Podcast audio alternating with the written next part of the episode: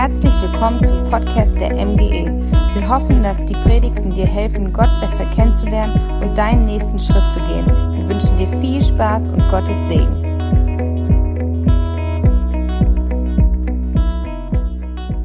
Einen wunderschönen Sonntag wünsche ich euch allen hier in der MGE Peine und euch auch, die ihr jetzt online dabei seid.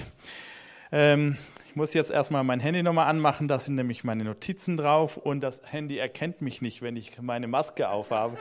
ähm, ja, soweit ist die Technik noch nicht fortgeschritten. Es fällt ja uns Menschen sogar manchmal schwierig, einen anderen zu erkennen mit, mit Maske. Und ja, wir leben in crazy Zeiten, in verrückten Zeiten, echt nicht leicht. Und ähm, trotzdem möchte ich an dieser Stelle nochmal sagen, dass ich es ein Privileg finde, dass wir als Kirche trotzdem zusammenkommen dürfen. Und dass wir diese Freiheit haben, das Evangelium zu hören, es zu verkündigen. Und so eine starke Reihe, die ihr heute startet, Credo, ich glaube, ich glaube. Ähm, nun ist das nichts Besonderes zu glauben die meisten Menschen auf diesem Planeten glauben, eigentlich alle Menschen glauben. Das ist etwas, was alle Menschen so mit sich bringen, dass sie glauben. Also das Besondere ist nicht Credo, ich glaube, das heißt ja, ich glaube, sondern das Besondere ist an wen oder was du glaubst. Das macht den Unterschied. Das ist entscheidend. Zu glauben alleine ist ja noch nicht so entscheidend. Es ist also nicht A und O, ob du glaubst. Es ist A und O, an wen du glaubst. Es ist A und O. Ihr kennt diesen Satz, das ist A und O, bedeutet, das ist das Entscheidende, das ist das Wichtigste. Das ist das Absolute, darauf kommt es an. Und das, woher diese Redewendung kommt, A und O, nicht lange zu rätseln. Es kommt tatsächlich aus dem Neuen Testament, wie tatsächlich viele, viele Redewendungen unserer Sprache aus der und ähm, A und O heißt nichts anderes als Alpha und Omega. Ähm, eigentlich müsste man richtiger übersetzen A und Z, ähm, weil das einfach nur der erste und der letzte Buchstabe des griechischen Alphabets ist. Und wenn wir heute, ich glaube, Credo, ich glaube an Alpha und Omega, dann wollen wir uns ein paar Minuten Gedanken machen zu diesem Alpha und Omega. Warum glauben wir an einen Gott, der sowas über sich behauptet? Warum ist das das A und O, worauf es ankommt? Warum ist das das Entscheidende, worauf es ankommt? Und ich möchte euch einladen, mir ein paar Minuten Zeit zu geben, euch mitzunehmen in die, in die Bibel, um da reinzuschauen, was die Bibel uns dazu zu sagen hat. Auch ihr, die ja online dabei seid, darfst deine Bibel rausholen, du darfst sie aufschlagen, gemeinsam reinschauen. Dann möchte ich euch ein paar Sätze sagen, bevor wir damit anfangen, zu, ähm, naja, ich freue mich, dass ich heute hier sein darf. Ich glaube, das ist der dritte Anlauf. Ähm, ich bin ja schon über 30 Jahre am Predigen und Verkündigen des Evangeliums überall in dieser Welt, natürlich am meisten in diesem Land, in Deutschland. Und ich glaube, ihr seid Premium. Ihr seid die einzige Kirche, die ich hier kenne, wo ich drei Anläufe brauchte, innerhalb eines kurzen Zeitfensters, um da zu sein. Aber das Gute ist, dass Gott selbst aus solchen Pannen gute Sachen macht. Lukas und Marie, ihr habt das gut gemacht. Ey, ich bin stolz auf euch, wie ihr eingesprungen seid innerhalb von Minuten. Ähm, Gott hat das, glaube ich, auch gebraucht, um euch zu segnen und auch die ganze Kirche. Okay, dann lasst uns mal in das, ins Neue Testament schauen. Dieser Satz, ich glaube an Alpha und Omega, kommt natürlich von einer Selbstvorstellung Gottes, wo Gott selber das über sich sagt. Und wir lesen in Offenbarung Kapitel 1, Vers 8. Offenbarung 1, Vers 8. Diesen Satz das erste Mal. Da heißt es, ich bin das Alpha und das Omega. Oder ich bin A und Z. Der Ursprung und das Ziel aller Dinge, sagt Gott, der Herr, der ist, der war und der kommt, der allmächtige Herrscher. Dieser Satz kommt ungefähr viermal im Buch der Offenbarung vor, nämlich zweimal am Anfang und zweimal am Ende. Ungefähr gleich lautend. In Offenbarung 1, Vers 8 haben wir gerade gelesen, in Offenbarung 21, Vers 6, das ist am, am Schluss. Und dann kommt es nochmals in Offenbarung 1, Vers 17, kurz nach diesem Text, den wir gerade gelesen haben, da sagt es nicht Gott über sich, sondern Jesus über sich. Und gleich am Ende nochmals in 21, Vers 13 sagt es auch Jesus über sich.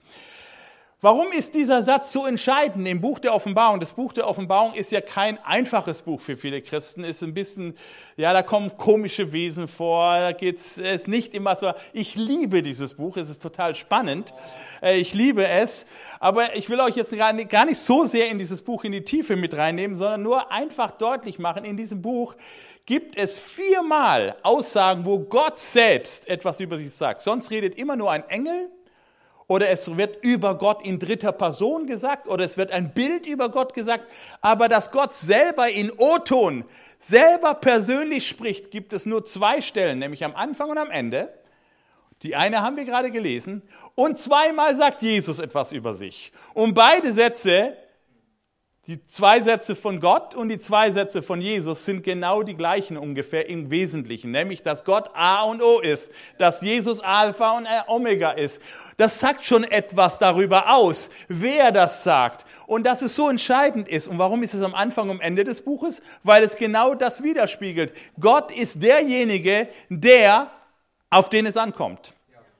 Er ist das A und O des alles Daseins. Er ist der entscheidende Faktor. Es hängt alles an ihm. Und jetzt könnte man natürlich sehr viel darüber sagen. Ich glaube an Gott, dem Alpha und Omega. Und man könnte jetzt die ganze Bibel, wenn man von A bis Z alles drauf macht, kennt ihr ja. Von A bis Z heißt alles. Aber das wollen wir jetzt in 30 Minuten nicht hinkriegen. Deswegen gehen wir auf die wesentlichen Punkte, wer dieser Alpha und Omega ist. Und wenn wir von Gott reden, dann gibt es zwei Möglichkeiten, über Gott zu reden. Das eine ist über das, was er tut. Das zweite wäre über das, seine Eigenschaften. Zum Beispiel eine Eigenschaft Gottes, was Gott zu Gott macht, ist, dass er allwissend ist, dass er allgegenwärtig ist, dass er keine Grenzen hat. Auch schon spannend. Aber das Entscheidende über Gott zu reden ist weder, was er tut, noch was seine Eigenschaften sind, sondern wer er ist wer er ist, sein Wesen. Wenn du alles reduzierst, indem über, wenn wir über Gott reden, was bleibt da noch übrig? Und da möchte ich euch zwei Elemente mitgeben, die in diesem A und O drinstecken, in diesem Alpha und Omega, in diesem Ich bin der Anfang und das Ende. Das erste ist, dieser Alpha und Omega, dieser Gott, der sagt, ich bin Alpha und Omega, ist von Anfang bis Ende heilig heilig. Das ist ein Wort, was natürlich uralt ist und vielleicht für einen Menschen des 21. Jahrhunderts nicht ganz so leicht zu verstehen ist. Was bedeutet heilig? Das ist so ein Heiligenschein, den du da oben drauf hast. Ähm, in irgendwelchen schönen äh, alten Gemälden sind, haben die Heilige so einen so ein Teller auf dem Dach drauf. Ist das heilig? Oder unter heilig versteht man ein sakrales Gebäude. Diese schönen alten Kathedralen, ich liebe Kathedralen, ich finde sie sowas von majestätisch schön und ich bewundere sie, ich liebe sowieso Gebäude.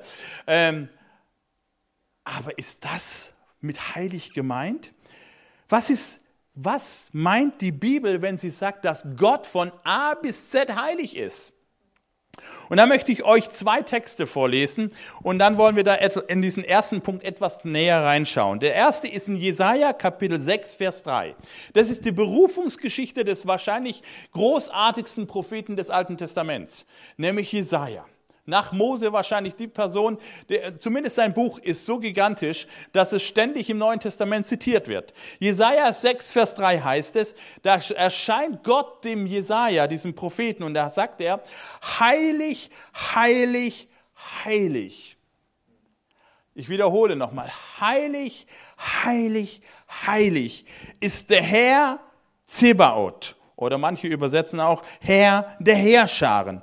Alle Länder sind voll seiner Ehre, seiner Herrlichkeit, seines Glanzes.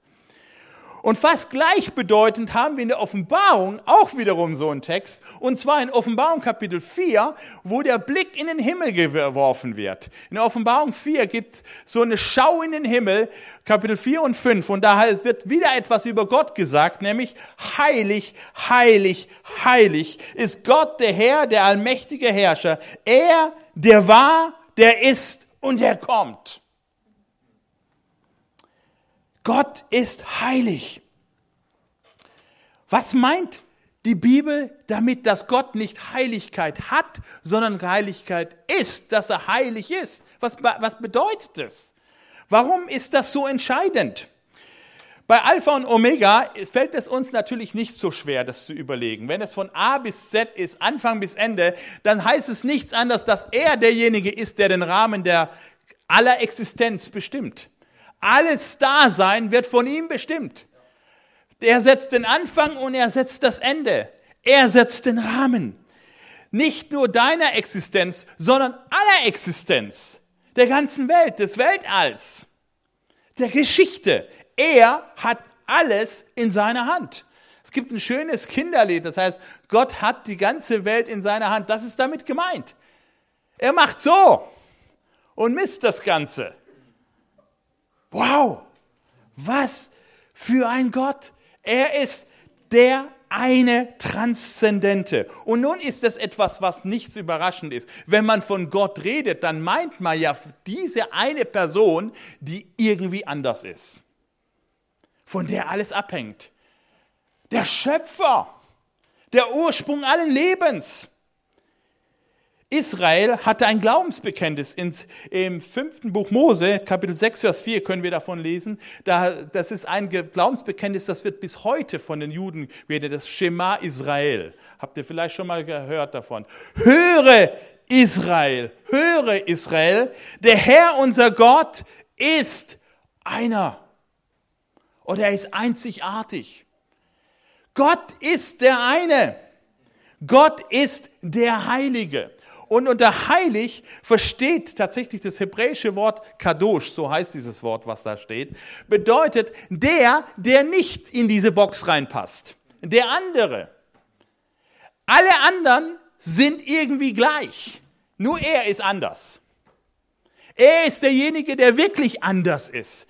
Er ist anders, weil er der Einzige ist, der kein Anfang und Ende hat, sondern er setzt das Anfang und das Ende. Er ist der Einzige, der der Ursprung, er ist der Einzige, der nie geschaffen wurde. Er ist der Ewige, er ist der eine. Das, da gibt es eine kleine Fußnote noch dazu anzumerken, zu diesem Wort einer. Ja, wir Christen glauben an einen Gott. Gott ist ein Gott. Das steht ja hier. Höre Israel, der Herr, dein Gott, ist einer. Aber es gibt im Hebräischen zwei Möglichkeiten, eins zu sagen. Eins im Sinne von wirklich eins oder eins im Sinne von einer Einheit. Das eine Wort, was das, also dieses zweite, Gott ist einer im Sinne von einer Einheit, Echad, das wird hier gebraucht. Gott ist einer im Sinne von einer Einheit. Ah, da deutet sich doch schon etwas Kleines an. Ja, das gleiche Wort wird zum Beispiel bei der Ehe gebraucht, als Gott den Menschen schuf und er sagte, er schuf ihn Mann und Frau. Und deshalb wird ein Mann Vater und Mutter verlassen und seiner Frau anhangen und sie werden, werden ein Fleisch werden. Da wird genau das Gleiche gebraucht. Liebe macht aus zwei in eins. Gott ist einer. Er ist der andere. Allein schon daran merken wir, dass er anders ist. Dass sein Einssein irgendwie komplizierter ist als nur die Zahl eins. Es ist großartiger. Gott ist der Schöpfer. Er ist der Ursprung allens. Dann kommt noch etwas. Es gibt im Hebräischen nicht, also die Sprache ist ja anders als unsere schwierig für Theologen, weil sie es extra lernen müssen. Für manche Studenten wäre es lieb bei mir in der Schule, wenn die Bibel ursprünglich in Deutsch geschrieben wäre, aber ist es nur nicht. Sondern sie ist tatsächlich in Hebräisch und Griechisch geschrieben und das ist gut so. Und im Hebräischen ist es, wenn ein Wort gedoppelt wird, also wenn etwas zum Beispiel stark, stark ist, dann hat der keinen Sprachfehler, sondern der, der stottert auch nicht, sondern eine Doppelung bedeutet, etwas ist unfassbar groß oder im Superlativen, also das Beste, der Stärkste. Das ist eine Doppelung. Und es kommt ganz häufig vor in der Bibel, dass etwas doppelt gesagt wird. Aber es gibt keine einzige Stelle im ganzen Alten Testament, wo etwas gedreifacht wird, außer dass Gott heilig ist. Dass Gott heilig ist. Heilig, heilig, heilig ist der Herr. Also damit sagt, sagen die Schreiber der Bibel nichts anderes als, Das Superlativ reicht noch nicht einmal für Gott. Es fehlt uns an Vokabeln, um ihn zu beschreiben, was es, wie anders er ist. Dass er einzigartig ist. Er ist alles. Er ist alles. Ohne ihn gäbe es niemanden. Ohne ihn gäbe es nichts. Er ist der Einzige, der nicht bedarf eines anderen, sondern er hat alles in sich immer genug. Gott hat noch nicht einmal den Menschen schaffen müssen, um endlich Gemeinschaft mit dem Menschen zu haben. Glauben ja manche Menschen. So nach dem Motto, Gott hat den Menschen geschaffen, dass er endlich ein Gegenüber hat. Das stimmt nicht. Gott war schon immer in sich genug. Er ist eine ewige Einheit. Ewig, allmächtig, allgegenwärtig, allumfassend. Und trotzdem entscheidet dieser heilige Gott, und sagt, ich will den Joel schaffen, ich will den Manfred schaffen, ich will die Marie schaffen, weil ich habe mich entschieden, Menschen zu wollen. Ich habe mich entschieden, Menschen zu wollen. Der heilige Ewige entscheidet sich für dich. Du bist kein Zufallsprodukt. Du bist nicht irgendwie einfach nur plötzlich zufällig entstanden, sondern der, der absolut anders ist. Derjenige, der über den gesagt wird, er ist heilig, heilig, heilig. Unfassbar sagt, Johannes, ich will dich. Mein erster Punkt heute an dich ist, ich glaube an Gott, der Alpha und Ende ist, der Anfang und Ende ist, Alpha und Omega, der den Rahmen setzt, der so absolut anders ist. Unfassbar, da kommen wir ins Stottern, wenn wir anfangen, über ihn nachzudenken. Er sagt trotzdem, Johannes, ich will dich. Du bist gewollt. Du bist nicht ein Zufallsprodukt. Du bist von mir geschaffen. Und Psalm 139 versucht es einigermaßen, nicht ganz gelungen, weil es unfassbar ist, der Gedanke, aber doch sehr nahe dran. Und da heißt es zum Beispiel in 100, Psalm 139, Vers 14, ich preise dich dafür, dass ich auf eine erstaunliche, ausgezeichnete Weise gemacht bin. Und tatsächlich, das stimmt so. Wenn du ein bisschen mal den Körper des Menschen, denn das, einfach nur das Biologische des Menschen verstehst, ist es unfassbar, was für Wunder hier Minute für Minute in diesem Körper passieren. Was für Abläufe da abgehen. Unfassbar. Ich bin gewollt. Du bist gewollt. Vielleicht wollen dich viele Menschen nicht. Vielleicht lassen dich viele auf der Seite liegen. Vielleicht übersehen dich viele Menschen. Vielleicht übersehen dich fast alle und du hast das Gefühl, du bist nur irgendwie ein Nebenprodukt einer Gesellschaft und niemand will dich, beobachte dich. Es gibt einer, der dich will und dich gewollt hat. Und das ist niemand Geringeres, als der sagt, ich bin der Heilige, der Heilige, der Heilige, der Allmächtige, der den Anfang und das Ende setzt. Er hat deinen Anfang gesetzt und er wird auch dein Ende setzen. Gott hat dich gewollt. Was für eine starke Botschaft in diesem Gedanken. Ich glaube an den Anfang und Ende. Ich glaube an Alpha und Omega heißt nichts Geringeres. Ich glaube, dass jemand mich gewollt hat. Jemand hat mich gewollt. Du bist gewollt. Und damit kommen wir zum zweiten Punkt. Gott ist von Alpha bis Omega nicht nur heilig, Gott ist von Alpha bis Omega Liebe. Liebe. Gott ist heilig und er ist Liebe. Das ist das zweite Wesensmerkmal Gottes. Also wer er wirklich ist, nicht was er hat, nicht was er kann, sondern wer er ist. Das ist ein Riesenunterschied. Ob du etwas kannst oder hast. Ich habe zum Beispiel Geld, aber ich bin nicht Geld. Zum Glück nicht, aber manche Leute hätten das gerne. Ich habe auch etwas Liebe. Ich liebe deswegen meine Frau und meine Kinder und viele andere Menschen liebe ich auch. Aber sie hat seine Grenzen. Ganz ehrlich, sie hat seine Grenzen. Du, wenn du mich richtig nervst und das passiert, dann merkst du, dass das doch seine Grenzen hat.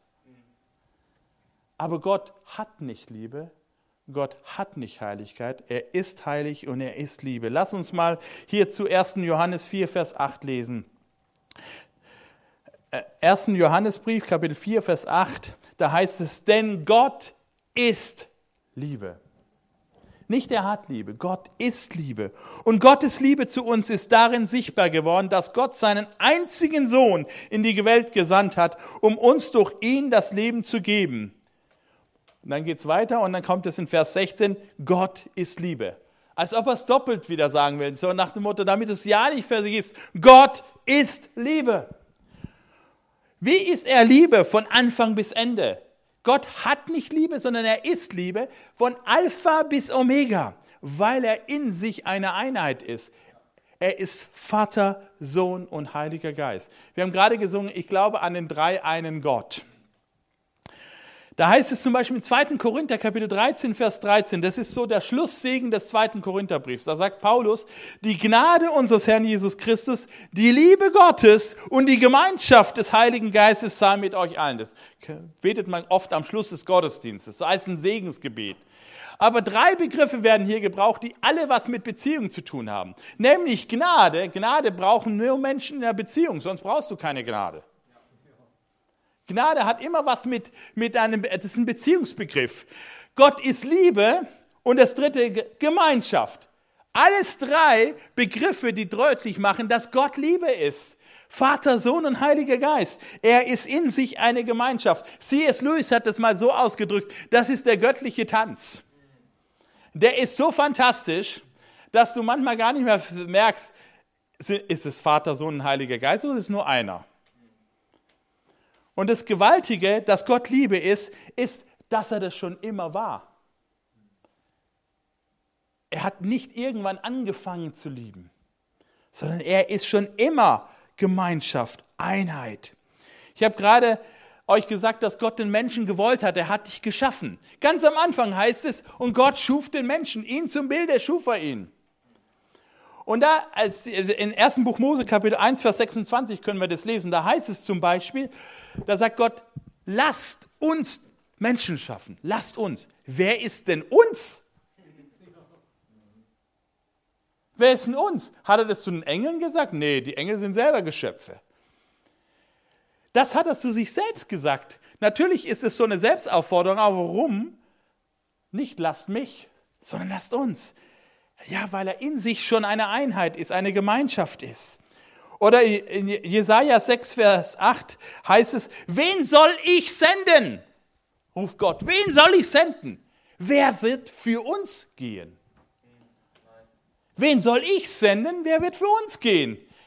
Er deutet hier was an, dass Gott mehr ist als nur eine Zahl eins sondern er ist Liebe von Anfang bis Ende, in Ewigkeit eine Gemeinschaft, eine Einheit.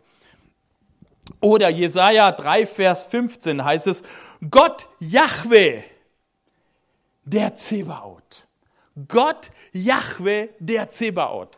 Das ist eine komplizierte Formulierung, bedeutet nichts anderes als Gott, dessen Name Jahwe ist, der Herrscher ist. Und damit meint er nicht, es kann, das kann das Wort auch bedeuten, aber an dieser Stelle eben nicht, dass Gott die Heerscharen Israels bemächtigt und der Chef von ihnen ist, sondern dass er in sich selbst eine Heerschar ist. Er ist mehr als einer, obwohl er nur einer ist. Da, da kommt etwas im Alten Testament schon sichtbar. Dieser heilige, unfassbare ist Liebe. Warum? Weil er in sich selbst eine Einheit ist und schon immer Liebe war. Und Liebe braucht immer ein Gegenüber. Sonst ist es Egoismus.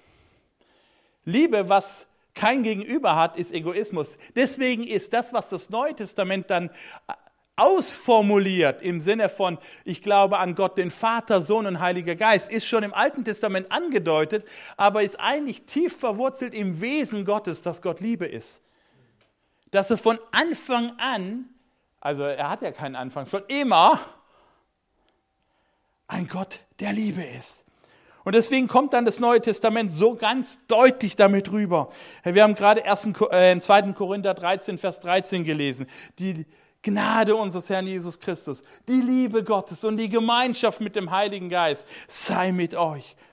Oder wir lesen in Johannes 17, Vers 24, das ist dieses hohe priesterliche Gebet, wo der Sohn Jesus zu seinem Vater betet. Und wenn du diesen, dieses ganze Gebet mal bet, durchliest in Johannes 17, könnt ihr gerne zu Hause machen werdet ihr feststellen, dass hier Jesus mit Gott spricht und dann kommt so ein Satz zum Beispiel vor in diesem Vers 24, dass Gottes Liebe, dass Gott den Vater, der Vater den Sohn liebt und der Sohn den Vater liebt und dass sie beide die Herrlichkeit miteinander tauschen und teilen diese, diese Gott, göttliche Herrlichkeit. Das ist eine Einheit, obwohl sie zwei sind. Und dann gibt es noch den Heiligen Geist. Oder wir lesen in äh, Johannes 14, Vers 8, da heißt es zum Beispiel, dass Jesus sagt, ich werde euch nicht alleine lassen. Wenn ich zum Vater gehe, werde ich einen anderen Tröster zu euch schicken, einen anderen Beistand. Kennen wir auch diese Bibelstelle. Johannes 14 sagt, ich werde euch einen anderen Beistand. Und wer ist dieser andere Beistand? Wer weiß das? Der Heilige Geist. Und das Wort anders ist wieder so eine kleine Nuance, die in der deutschen Sprache nicht so rüberkommt, wie hier in diesem Fall im Griechischen. In der deutschen Sprache ist anders anders. Aber im Griechischen gibt es zwei Varianten, anders zu sagen. Nämlich heteros, das ist der andere, der wirklich anders ist. Da kommt unser Wort zum Beispiel heterosexuell daher, also die andere Art. Oder das Wort allos, das ist der andere, der dabei von der gleichen Art ist. Und als Jesus sagte, ich werde einen anderen Beistand euch schicken, dann gebrauchte dieses Wort allos. Ich werde den zu euch schicken, der anders ist und doch die gleiche Art ist wie ich weil er das gleiche Wesen hat. Er ist genauso Gott wie ich. Er ist genauso wie der Vater. Eine absolute Einheit. Deswegen in Offenbarung, kommen wir zurück zu unserem Ausgangstext. Da heißt es in Offenbarung 4, als Johannes in den Himmel schauen kann und sieht, wie der ganze Himmel, und das sind wirklich komische Wesen, das sind 24 Älteste. Wie viel habt ihr in der, in, in der MGE? Nicht so viele. Vielleicht gut so. Die hatten gleich 24 davon. Dann gab es da vier lebendige Wesen. Ganz schön komische Teile. Will ich jetzt gar nicht drauf eingehen, aber wisst ihr, was alle machen? Alle beten den, der auf dem Thron ist, an. Alle beten den, der auf dem Thron ist, an, weil nur er anbetungswürdig ist, weil er der Heilige ist. Und dann kommt Kapitel 5 und dann kommt diese Stelle, wo Johannes traurig wird und denkt, irgendwas, dieser heilige Gott, dieser heilige Gott, der den Maßstab setzt, der den Rahmen setzt, irgendwie versage ich dort. Und dann gibt es diese Schriftrolle, die niemand öffnen darf, weil alle versagt haben. Weil alle versagt haben. Alle reichen nicht an den Maßstab ran. Und dann heißt diese Stimme dort, die dann sagt, weine nicht, denn einer hat überwunden. Der Löwe aus dem Stamme Juda. Und dann sieht er ein Lamm und dann wird wieder angebetet. Alle, der ganze Himmel betet wieder an. Wie kann man anbeten, wenn er nicht Gott ist? Er ist Gott. Genauso wie der, der auf dem Thron sitzt. Deswegen endet die Offenbarung, dass es nur einen Thron gibt, aber auf diesem Thron sitzen der, der, der auf dem Thron sitzt und das Lamm. Sie sind eins und doch nicht eins. Warum? Warum ist, manche Leute stoßen sich, für Muslime ist das ein ganz schwieriges Thema, dass Gott Vater, Sohn und Heiliger Geist ist. Aber eigentlich ist es eine der schönsten Botschaften der Bibel, weil es deutlich macht, dass Gott nicht nur heilig ist, sondern dass er Liebe ist. Weil er in sich selbst Liebe ist. Wir beten, ich glaube an Gott Alpha und Omega, nicht nur der transzendente, ewige, allmächtige, unfassbare, gehirnknackender Gott, wo du, das, wo du Knoten kriegst beim Nachdenken drüber, sondern er ist gleichzeitig Liebe. Halleluja. Er ist gleichzeitig Liebe, weil er in sich Liebe hat und Liebe ist. Und dies heißt nichts anderes, als du bist nicht nur gewollt, sondern du bist geliebt. Du bist geliebt. Und lass uns jetzt zum letzten Punkt kommen heute Morgen, indem wir diesen Satz nochmal in Offenbarung anlesen gemeinsam. Diesen Satz aus Offenbarung 1, Vers 8, den wir am Anfang gelesen haben. Ich bin das Alpha und das Omega, der Ursprung und das Ziel aller Dinge, sagt Gott. Ich bin Anfang und Ende. Ich, da haben wir jetzt zwei Aspekte davon angehört. Nämlich Gott ist heilig von Anfang bis Ende und Gott ist Liebe von Anfang bis Ende. Und dann heißt es, der Herr, der ist, der war und der kommt. Naja, dieser Satz ist oder dieser Teilsatz ist etwas, was man aus der Philosophie her kennt, nämlich dass Gott zeitlos ist. Er ist der Gott, äh, da wird ja immer das Verb sein gebraucht in verschiedenen Zeitformen, nämlich der Gott, der ist, das ist die Gegenwart, der Gott, der war und der Gott, der sein wird. So wird es ein Philosoph sagen. Ein Philosoph wird sagen, Gott ist wahr, ist und wird sein. Er ist unwandelbar, ewig zu Ewigkeit, immer derselbe. Gott war nicht, Gott wird nicht nur sein, Gott ist nicht nur, sondern er war, ist und wird sein. Aber jetzt lass uns das nochmal genauer lesen. Merkt ihr einen Unterschied? Dieser Text sagt uns hier, der Herr, der ist, der war und der kommt. Der ist, Gott ist jetzt, Gott war und der kommt. Das ist inhaltlich ungefähr das gleiche ausgedrückt wie er wird sein und doch nicht dasselbe. Warum gebraucht der, die Offenbarung dieses dritte Mal die Zukunft nicht mit dem Begriff sein wird? Das wäre doch grammatisch schöner und richtiger und in sich schlüssiger und philosophisch richtig. Gott, der Transzendente, der Allmächtige, der Ewige, der ohne Anfang und Ende ist, der nur den Anfang und Ende setzt. Er war, er ist und er wird sein. Nein, er war, er ist und er kommt. Wisst ihr warum? Weil Gott eben heilig ist und Liebe. Und genau das wird in diesem Satz zusammengefasst. Gott ist heilig, das passt zu wahr ist und sein wird. Ewig unwandelbar, Jesus Christus derselbe gestern, heute und in alle Ewigkeit. Aber Gott ist eben nicht nur in sich, sondern Gott kommt. Der transzendente Gott, der Ewige, bleibt nicht für sich, sondern der Gott der Bibel, der, den Gott, an den wir glauben als Christen, der Gott, an dem wir dich als MGE Peine einladen, wenn du jetzt das erste Mal diese, in diesem Gottesdienst bist, ob du online das anschaust oder hier in diesem Raum bist, ist nicht der Gott, der einfach Gott ist, sondern der Gott, der sich entschieden hat, immer wieder auf Menschen zuzugehen. Ein Gott, der kommt. Er ist nicht für sich Gott, er, er, er ist allgenügsam, er ist in sich immer perfekt. Er hat keinen Mangel, aber er entscheidet sich zu kommen in deine Welt. Gott kommt immer wieder neu in diese Welt. Gott hat diese Welt nie im Stich gelassen, obwohl diese Welt ihm den Rücken zugekehrt hat.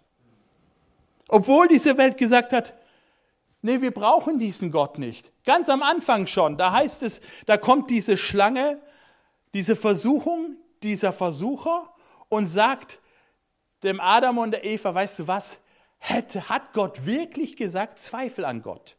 Hat Gott wirklich gesagt, du sollst nicht, weißt du, das meint Gott gar nicht so, sondern weißt du was, die, also, du kannst, wenn du davon isst, Gott weiß, du kannst so sein wie er. Der Mensch will immer schon am liebsten so sein wie Gott selbst. Aber in dem Augenblick, wo der Mensch versucht, selber Gott zu werden, fängt die Katastrophe an. Immer dann, das kannst du die ganze Geschichte durchschauen, immer dann, wenn der Mensch denkt, er setzt den Rahmen von anderen, wird er immer zum Diktator, zum Ausbeuter, zum Missbraucher. Warum? Weil der Mensch nicht Liebe ist und nicht heilig ist.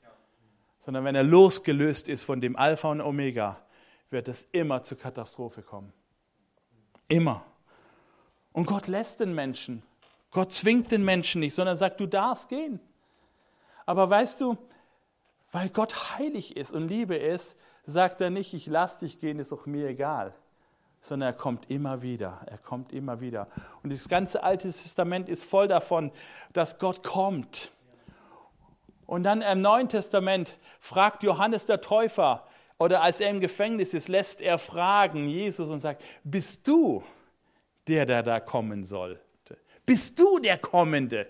Bist du derjenige, auf den wir warten auf, sollten? Bist du derjenige, auf den wir Jahrhunderte gewartet haben, dass Gott endlich final in unsere Welt hineinkommt? Und ja, er ist es. Gott ist der Kommende. Da heißt es dann in Johannes Kapitel 1, Vers 1 bis 18, am Anfang war das Wort, da sind wir schon wieder beim Anfang, am Anfang war das Wort und das Wort war bei Gott und das Wort war Gott. Der, der ist, der, der das Wort ist, war von Anfang an bei Gott. Durch ihn ist alles entstanden. Es gibt nichts, was ohne ihn entstanden ist. In ihm war das Leben. Und dieses Leben war das Licht der Menschen. Das Licht leuchtet in die Finsternis und die Finsternis hat es nicht auslöschen können. Nun trat ein Mensch auf, er war von Gott gesandt und hieß Johannes. Er kam als Zeuge. Sein Auftrag war es, als Zeuge auf das Licht hinzuweisen, damit durch ihn alle daran glauben. Er selbst war nicht das Licht. Sein Auftrag war es, auf das Licht hinzuweisen. Der, auf den er hinwies, war das wahre Licht, das jeden Menschen erleuchtet, das Licht, das in die Welt kommen sollte. Er ist der Gott, der kommt. Er war von Anfang an ewig, aber er sollte kommen.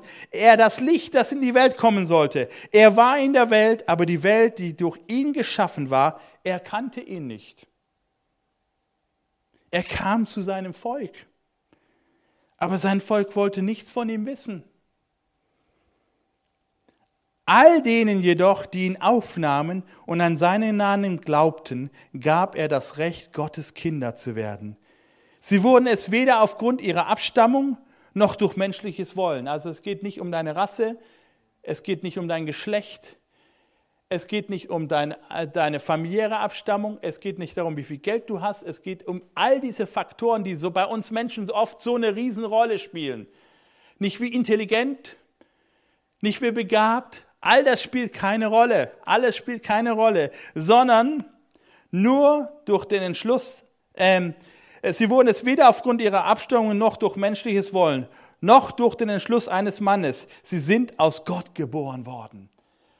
Sie sind aus Gott geboren worden. Er, der das Wort ist, wurde ein Mensch von Fleisch und Blut und lebte unter uns. Wir sahen seine Herrlichkeit, eine Herrlichkeit voller Gnade und Wahrheit. Da kommt wieder diese Heiligkeit und die Liebe Gottes.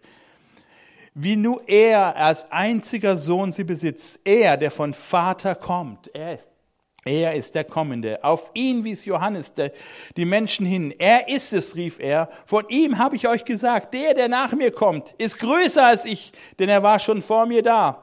Wir alle haben aus der Fülle seines Reichtums Gnade und immer neue Gnade empfangen. Denn durch Mose wurde uns das Gesetz gegeben, aber durch Jesus Christus sind die Gnade und die Wahrheit geworden oder entstanden. Niemand hat Gott je gesehen, der einzige Sohn, der in uns offenbart, er, der selbst Gott ist und an der Seite des Vaters sitzt. Gott entscheidet sich zu kommen. Gott entscheidet sich in diese Welt zu kommen. Jesus Christus ist der ewige Heilige, der Gott der Liebe, nicht weit entfernt, keine philosophische Reflexion, sondern jemand, der in dein Leben kommen will. Jemand, der in mein Leben kommen will, der anfassbar. In Jesus wird, die, wird Gott, dieser Gott anfassbar, dieser Gott berührbar, dieser Gott verstehbar. Das Unverständliche wird verständlich. Das Unbegreifbare wird greifbar. Weil Gott nicht an Distanz interessiert ist, sondern an Nähe. Halleluja. Gott ist an dir interessiert, weil er dich liebt.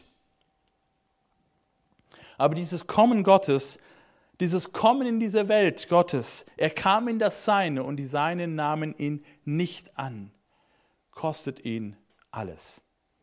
Es kostet ihn sein Leben. Deswegen ist das Kreuz, das Kreuz, das Symbol der Christen geworden, weil es deutlich macht, dass der Heilige, der den Standard setzt, aber Liebe ist, alles aufgibt, damit er mit dir in Gemeinschaft leben kann, mit mir in Gemeinschaft leben kann. Gott wird, ist Richter, indem er sich selbst verurteilt, damit er dich nicht verurteilen muss, damit er mich nicht verurteilen muss. Deswegen ist er der gute Hirte, der die 99 zurücklässt und sagt, ich suche das eine. Was für eine dumme Idee. 99 zurückzulassen, um eines zu suchen. Das ist mathematisch blöd. Wenn du schon eins verloren hast, dann kümmere dich wenigstens um die 99. Und wenn der eine, der da weggegangen ist, so blöd ist und weggeht, Ja, was will ich? Und Gott sagt, nein, du bist, selbst wenn ich alles zurücklasse, ich will dich nicht alleine lassen. Ich gehe dir hinterher. Gott kommt zu dir. Gott ist der Kommende. Und es wird so deutlich gemacht in diesem, in diesem Gleichnis von dem verlorenen Schaf, wo Jesus sagt, er sucht es. Er sucht es. Gott sucht dich. Gott sucht dich. Und das Ergebnis, weil Gott dich sucht in Jesus, ist, dass du kommen darfst. Du darfst kommen. Du darfst kommen. Und jetzt ist es nicht mehr so, dass wenn wir zu Gott kommen und sagen, ich glaube an Alpha und Omega. Leute, normalerweise ist dieser Satz ein angsteinflößender Satz. Ich glaube an Gott, der alles Maßstäbe erfüllt und sie ist und sie hat. Und Leute, da kannst du nur in Ehrfurcht zurückschrecken und denken, ich habe Angst. Und genau das ist die Reaktion der Menschen bei allen Religionen. Die Menschheit hat Angst vor Gott. Aber weil Gott nicht nur heilig ist, sondern Liebe ist und zu seinem sich selbst verurteilt, kommt er nicht nur, sondern du darfst auch kommen. Du darfst auch kommen zu Gott. Im Zweiten Weltkrieg sind viele unserer Städte zerbombt worden. Und es brannten richtig Stürme des des Feuers in den Städten. Und wisst ihr, wo viele Leute in unseren Städten hingegangen sind? Im Zweiten Weltkrieg, als dieser Bombenhagel über, diese, über Deutschland niederging und das Gericht, wir hatten, wir hatten Sturm gesät und haben Sturm geerntet. Und das Feuer fiel auf uns selber zurück. Wisst ihr, der einzige Ort, wo die Menschen hinrennen konnten, im Bombenhagel des Zweiten Weltkriegs in Deutschland, oder fast der einzige Ort damals. Das war ein Ort, wo das Feuer schon mal brannte. Nämlich als in der Reichspogromnacht 1938 die Synagogen brannten. Die waren schon verbrannt und deswegen rannten viele Menschen, die sie vorher verurteilt haben und verbrannt haben, rannten in den Bombenhagel zu den verbrannten Synagogen, weil das war der einzige Ort, wo kein Feuer mehr brennen konnte. Und genauso ist es mit dem Kreuz der einzige Ort, wo du als unvollkommener Mensch, wo du mit deinen Fehlern, mit deinen Enttäuschungen, mit deinen Verletzungen, mit deinem Zukurzkommen, mit deiner, was die Bibel Sünde nennt, mit dem, was eben nicht heilig ist, trotzdem zum heiligen Gott kommen kannst, ist der Ort, wo das Gericht Gottes, die Heiligkeit Gottes und die Liebe Gottes zusammenkommt. Und das ist am Kreuz. Das ist der einzige Ort, wo ich glaube an Gott, den Anfang und Ende aller Dinge, wo das nicht gefährlich ist, sondern lebensrettend ist. Lebensrettend, lebensbejahend, weil dort die Liebe Gottes sichtbar wird. Und ich möchte dich einladen, wenn wir, dass dein Glaube nicht nur irgendeine Frömmigkeit ist, nicht nur irgendein Gefühl ist, nicht nur irgendetwas, was du aussprichst, weil es im christlichen Abendland dazugehört oder weil es zur Spiritualität der Postmoderne dazugehört, dass man an irgendwas glaubt, sondern dass du kommst zu dem Gott, der wirklich Anfang und Ende ist, der wirklich heilig, heilig, heilig ist und trotzdem voller Gnade, voller Liebe, voller Bejahung. Du bist geliebt und du darfst kommen heute Morgen. Ich lade dich ein, wenn du diesen Jesus Christus kennenlernen möchtest, wenn du merkst, du bist dieses, dieses Schaf, was er nicht alleine lassen will, was er sagt, ich lasse die 99 zurück und ich will dich, Johannes. Ich gebe alles hin, damit ich dich, Johannes, kriege. Ich werde alles Unvernünftige und Vernünftige machen, um, um dich zu haben, weil ich dich leidenschaftlich liebe, weil ich dich suche, dann darfst du auch kommen. Und das darfst du tun in dem Gebet. Lass uns gemeinsam beten.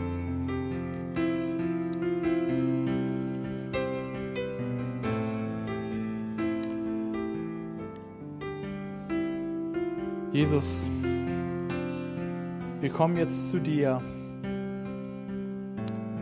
weil du zu uns gekommen bist, weil du Gott für uns greifbar gemacht hast weil du auf unsere Ebene gekommen bist. Und es hat dich alles gekostet. Diese Bewegung, der Himmel kommt auf die Erde, hat dich alles gekostet. Dich, den Heilig, Heilig, Heiligen, hat es alles gekostet.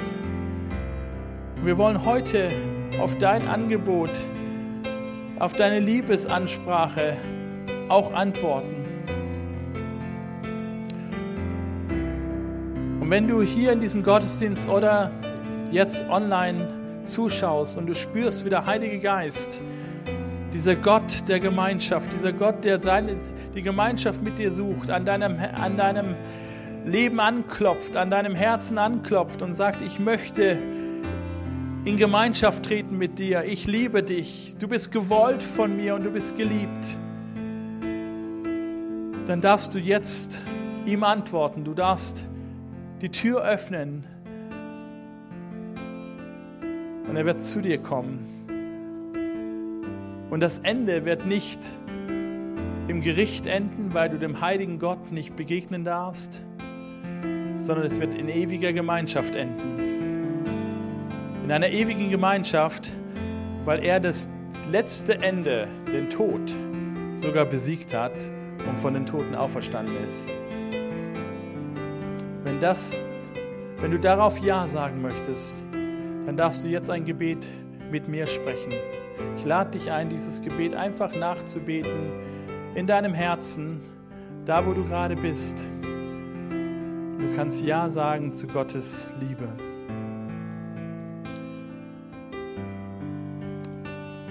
Gott, ich danke dir, dass du Liebe bist. Danke, dass deine Liebe nicht nur Worte sind. Danke, dass deine Liebe dich in Bewegung gebracht hat. Dass du auf mich zugekommen bist. Dass du Mensch geworden bist. Dass du für meine Schuld gestorben bist. Ich sage Ja zu deiner Liebe. Ich nehme Vergebung heute an. Danke, dass du mir meine Schuld vergibst. Danke für deine Gnade. Danke, dass ich an dich glauben darf.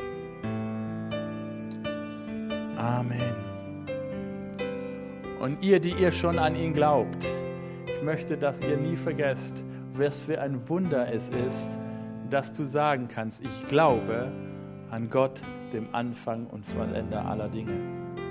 Gott segne euch. Amen.